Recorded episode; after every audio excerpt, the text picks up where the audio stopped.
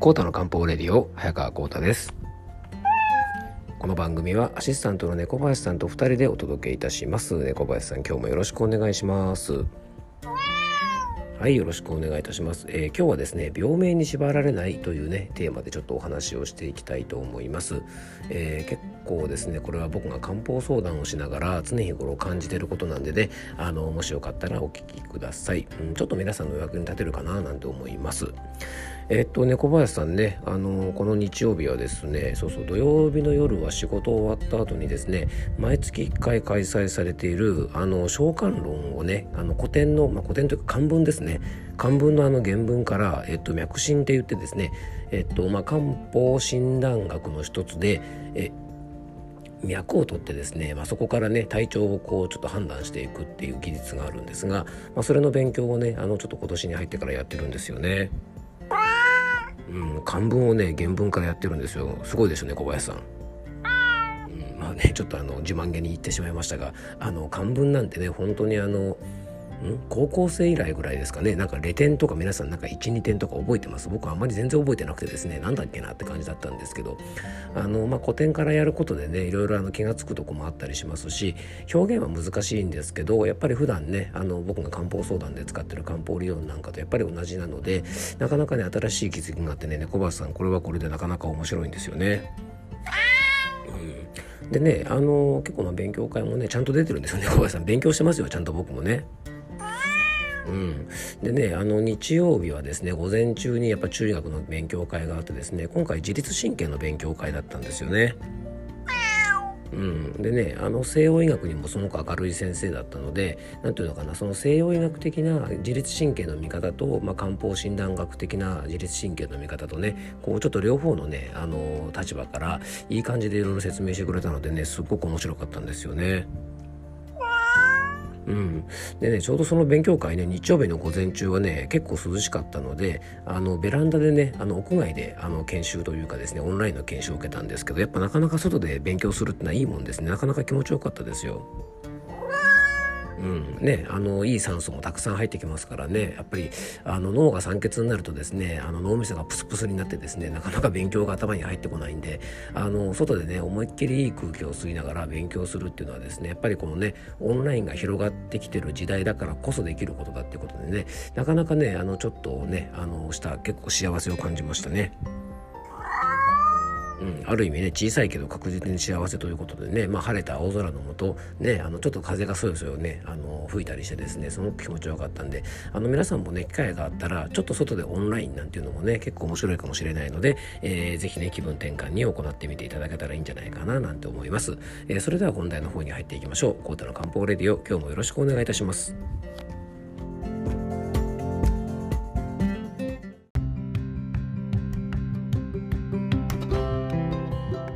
それでは今日の本題に入っていきたいと思うんですが、えっと、今日もね、ちょっと短めのお話でお届けしたいなと思います。なんか最近ね、結構長っ話が多くなってしまったのでね、あのー、ちょっと短めにお話ししていきたいなと思います。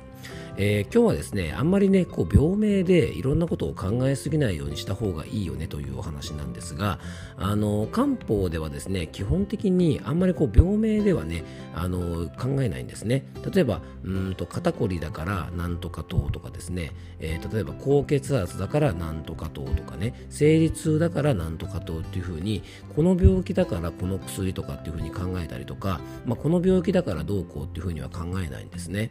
で漢方ですごく大事にしているのはですね、えー、体がどんな状態かっていうことをねあの、まあ、いろいろこうお客様からお話を聞いたりとか、えー、しながらですね判断してじゃあその体をね、まあ、体が今こんな風になってしまってるからその体をこうするような漢方薬を使おうとかね例えばそのから体が、えー、ちゃんとこう元に戻るような養生法を提案しようっていうのが基本的な考え方なんですね。でもうちょっと具体的に言うとね例えば、えー、体が冷えていて、えー、生理痛が起こっている方がいるとしますよね。でそしたらですねどうやって治していくかというとですね、えー、要は体を温める漢方薬を使っていくわけなんですね。なのでえっとねえー、生理痛の薬というよりもこの人は体が冷えてしまっているから、まあ、体を温める漢方薬を使うということなので要はあの病名でね決して考えるわけではないんですね。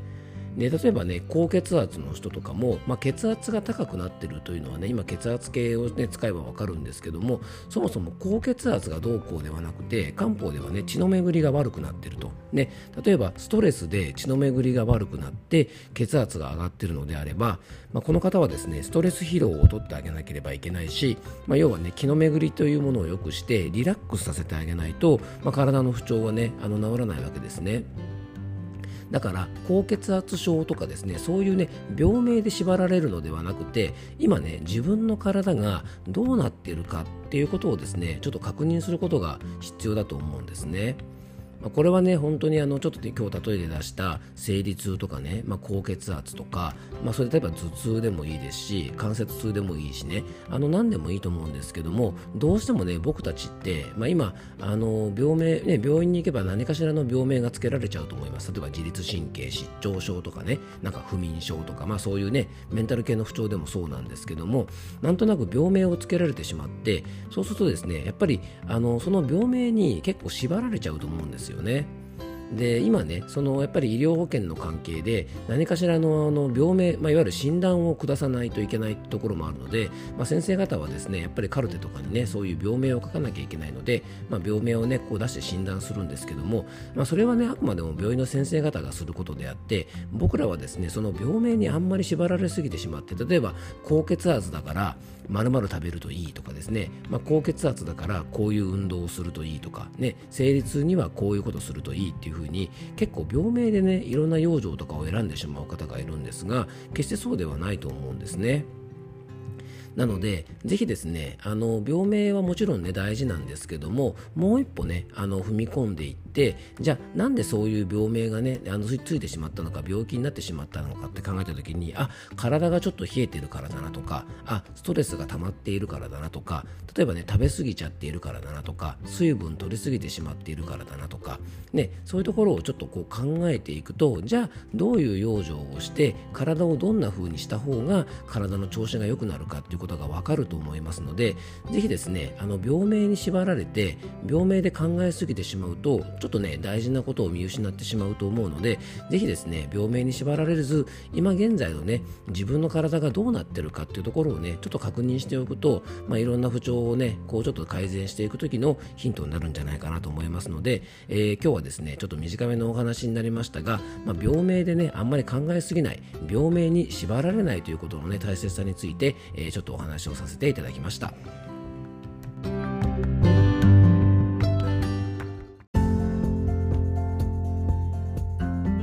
はい、今回もクロージングのお時間です。今日はですね、病名に縛られないというようなお話をさせてもらいましたが、えー、猫林さんどうだったでしょうかね？うんまあ、僕もそう思うんでねやっぱりそのね病名だけにとらわれてしまうとやっぱりねあの大切なものがねちょっとこう見えなくなってきますので是非ですねちょっと今日ねお話ししたような視点であの病気とか不調を見てみるってこともね結構大事なことなんじゃないかなと思います。うんですね。で小林さんね今ねちょうどあの日曜日の夕方ぐらいにベランダで僕の家のベランダでね今収録してるんですよね。ちょうどですね目の前にですねうちのにゃんこさんがなんか横たわってるんですよね。なんか難しい顔してるけどねきっと多分これねなんか考えてるわけじゃなくてね多分眩しいだけなんですよね。ケアルさん眩しいですか？ん？にゃー。にゃーって言ってごらんなさいよあなた喋りませんねにゃんこさん痛い噛まないのはい痛い痛い痛い痛い痛いはい、ということでね、今日も楽しくにゃんこさんとお届けをいたしました。痛い痛い痛いはい、今日も聞いていただきありがとうございます。どうぞ素敵な一日をお過ごしください。痛い痛い痛い。漢方専科サータ薬房の早川幸太でした。あ、しかもなって痛い痛い痛い。では、また。